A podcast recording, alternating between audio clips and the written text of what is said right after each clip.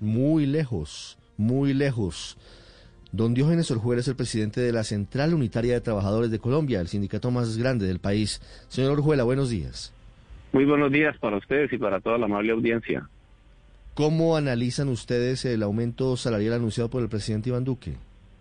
Bueno, como primera medida lo del anuncio de que se pasó el millón de pesos, ese es un anuncio con un año de retraso, porque eh, eh, eso debía haber sucedido hace un año, que fue cuando se planteó la aspiración del millón de pesos. Como segunda medida, y hacer un incremento de mil pesos diarios cuando lo que está necesitando la economía es una reactivación, es una es un mejoramiento eh, de los ingresos de los colombianos que lo vienen pidiendo todos los economistas y todos los sectores, pues resulta totalmente eh, atípico, pero para la gente resulta humillante un incremento de, mil pesos eh, diarios. Nosotros rechazamos este incremento desde las centrales obreras, nos parece una burla, nos parece una decisión alejada de las necesidades que tiene el país en este momento, alejada de las penurias que están pasando los sectores de menores ingresos y ni siquiera se compadece con lo que han planteado vastos sectores empresariales distintos al Consejo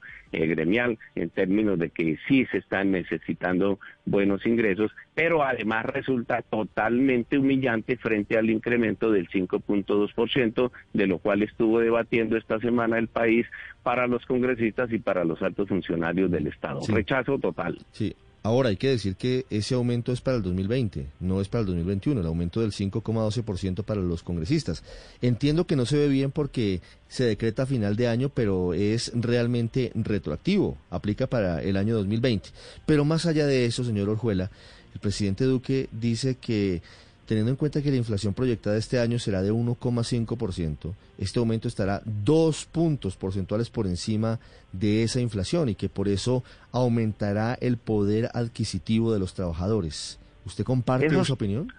Esos trucos no, esos trucos no van a convencer eh, a nadie y hacen más horrorosa pues la defensa de, de, esta decisión del gobierno. La inflación de este año que está terminando y la inflación del año entrante no son no van a ser inflaciones eh, eh, que reflejen los controles del Banco de la República, van a estar esmarcadas porque la gente no tiene ingresos. La inflación de este año no fue el producto de políticas del Banco de la República, fue, fue el producto de que la gente no tiene con qué comprar. Eso era lo que hay que resolver. Bueno, como el gobierno no lo resolvió, pues está calculando nuevamente que se va a repetir la historia porque con bajos ingresos no va a haber demanda y eso se refleja en una bajísima inflación.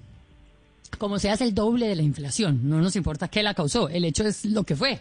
Y va a terminar siendo el doble de la inflación. Pero le quiero preguntar por una palabra que ya ha usado usted varias veces en esta entrevista, humillante humillante y una burla. ¿Cómo es humillante un aumento del salario del 3,5% cuando, por ejemplo, Uruguay lo acaba de subir en 3%, Chile en 2% y Ecuador decidió dejar congelado el salario, es decir, el aumento fue de 0%? ¿Por qué humillante? ¿Con base en qué? ¿Comparado con qué? bueno, humillante en Colombia y humillante en donde sea, y la inflación no es que la causó, no, no, no, eso aquí no hecho usted ese cuento, porque la inflación está ligada en buena parte o a los controles del Banco de la República en, en, tiempos normales o, al, eh, o a la caída de los ingresos de la gente que entonces no puede comprar. Pues decirle a un trabajador de 877 mil eh, pesos que le incrementaron mil pesos diarios, eso es humillante, eso es una humillación cualquier ciudadano le, resulta simplemente eh, eh, absurdo que le digan que ese es un incremento realmente, cuando ha sufrido las cifras que estamos manejando, que se manejaron desde el DANE, desde el Banco de la República, desde el Ministerio de Hacienda, es que los sectores de menores ingresos sufrieron una caída en los ingresos de 12.2%. Eso era, eso es lo que motivaba nuestra aspiración, era devolver el ingreso. Con este incremento, si con el incremento, si con la, si con la propuesta de los empresarios íbamos a demorar 74 meses en lograr el nivel de los ingresos perdidos, con la del presidente de la República, y eso no es un logro, vamos a durar más o menos 50 meses para volver al nivel de los ingresos de enero, de enero del año 2020. Es Diógenes Orjuela, presidente de la Central Unitaria de Trabajadores en Mañanas Blue. Señor Orjuela, una última pregunta. Este escenario, este aumento del 3,5% en el salario mínimo para el 2021, llevará a concentraciones, a movilizaciones de los trabajadores? Se sigue anunciando reforma laboral, reforma pensional y reforma tributaria para el año entrante, más este incremento que es otro otro otro elemento adicional.